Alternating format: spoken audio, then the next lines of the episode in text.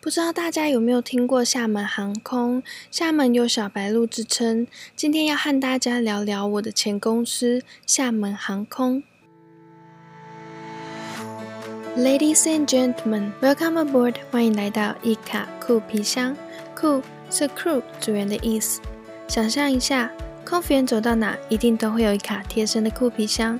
你认为里面装载的是吃喝玩乐、挑战人生，还是知识行囊呢？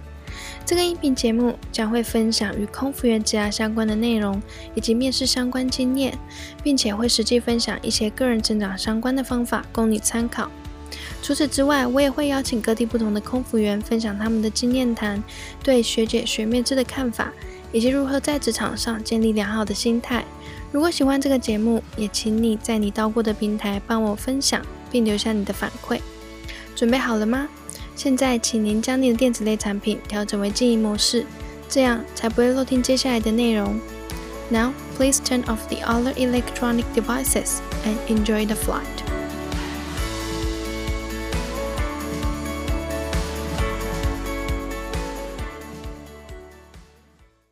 我是 Cindy。今天的你微笑了吗？当初二零一八年厦门航空来到台湾招考的时候，我上网查了一些资讯，发现厦门航空是从二零一七年开始来台湾招考台籍的第一批。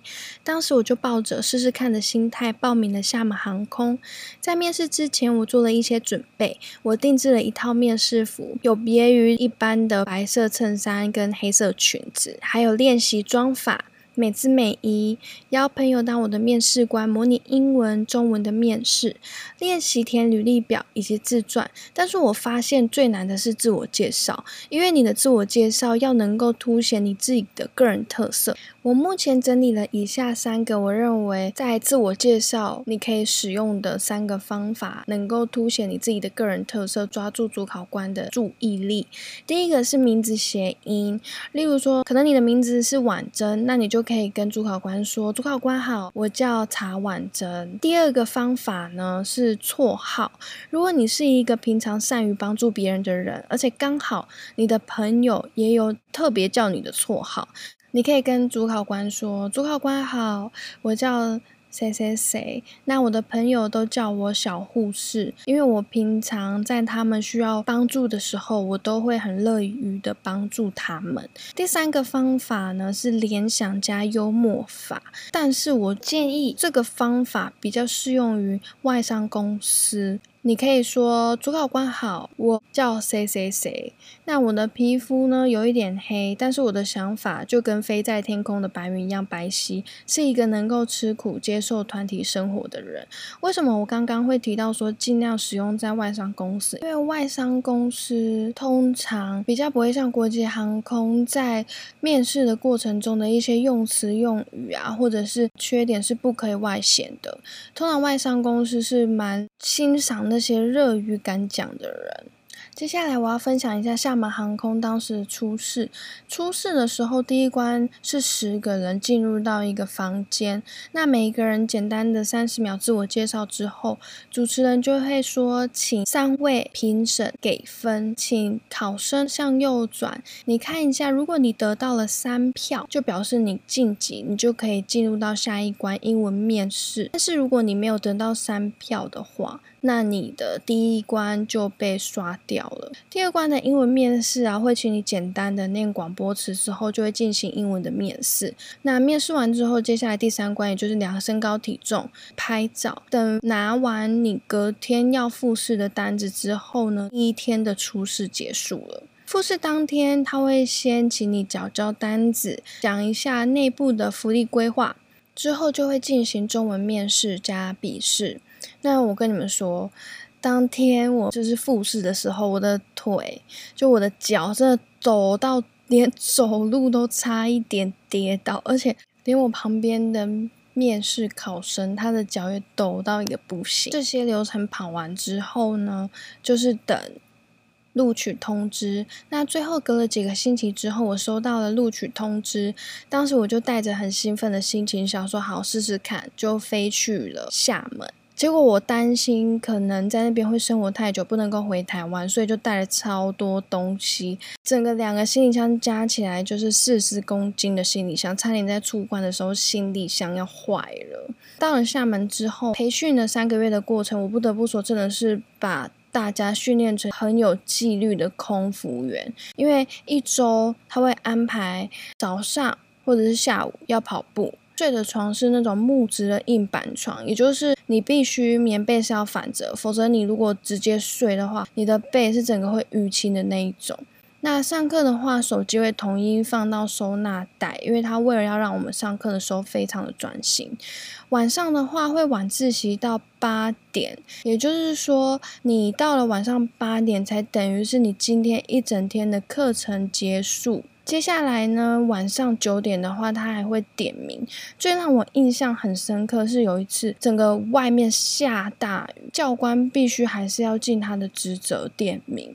但是我们平常点名的地方是在操场，那天下大雨，所以教官就临时更改，说等一下我会到你们的那一个楼层进行点名。点名的时候，只要我吹一个口哨，大家都要从房间门。出来报数，这样才叫做点名完毕。那一次印象真的蛮深刻的。后来三个月结束之后，就顺利毕业了。上线飞行前会再上一次课，那一次的课会着重在福利的上面，会告诉你会被分组队。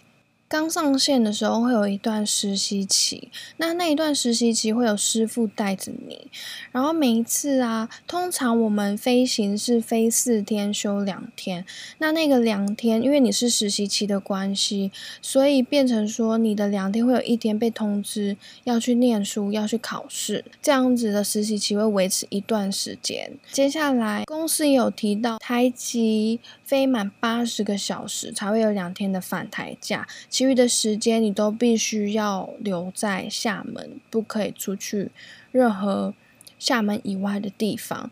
但后来因为公司那时候有送我们一个月一套的来回票，那如果你没有用到的话，就给家人用。厦门航空刚开始上线飞的话，都是以当地的国内线为主。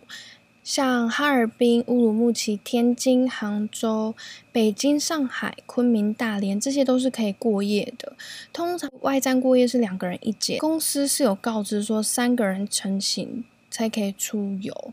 接下来会根据你的飞行小时通知你可以飞国际线，那要培训国际线。接下来是洲际线，那洲际线的航点像是阿姆斯特丹、温哥华，还有悉尼。另外，刚刚前面有提到，我们通常上班是飞四天休两天，通常你在飞出去之前的前三天才会收到你的班表，而不是出一个月的班，而且是不能可以换班，但是可以要求班，前提是你必须要达到班组的分数排名，这些都是要看你平常的飞行表现啊，加上你的出勤记录的。女士们、先生们，飞机到达安全高度，准备贩卖免税品。现在可以解开安全带，起身活动一下喽！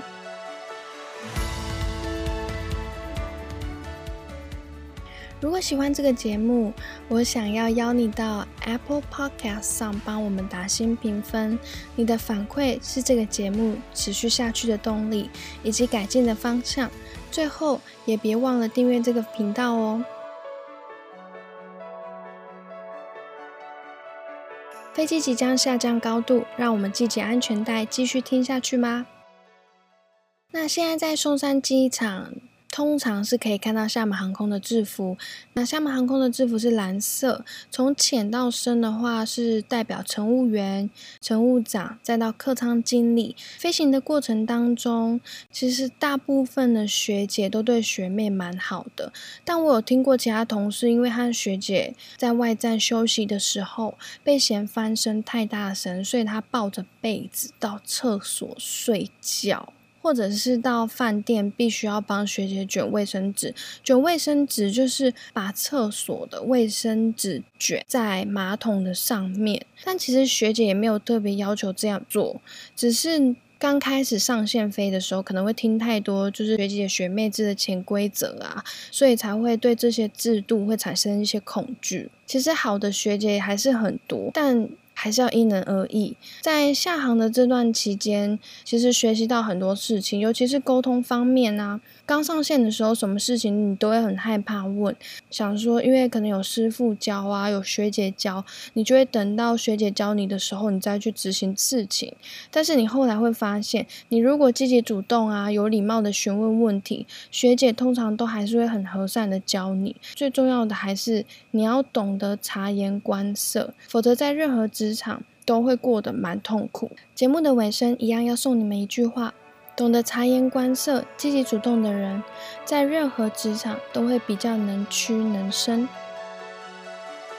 最后，真的非常感谢你预留你宝贵的时间收听这个节目。我想邀你到 Apple Podcast 上帮我打新评分，你的反馈是这个节目持续下去的动力。也欢迎你到我的 Instagram 和我打招呼，你可以搜寻 C I N D Y D R E A M 点 C O。在那边，你可以告诉我你还想要听的其他内容。那我们下次见喽，拜拜。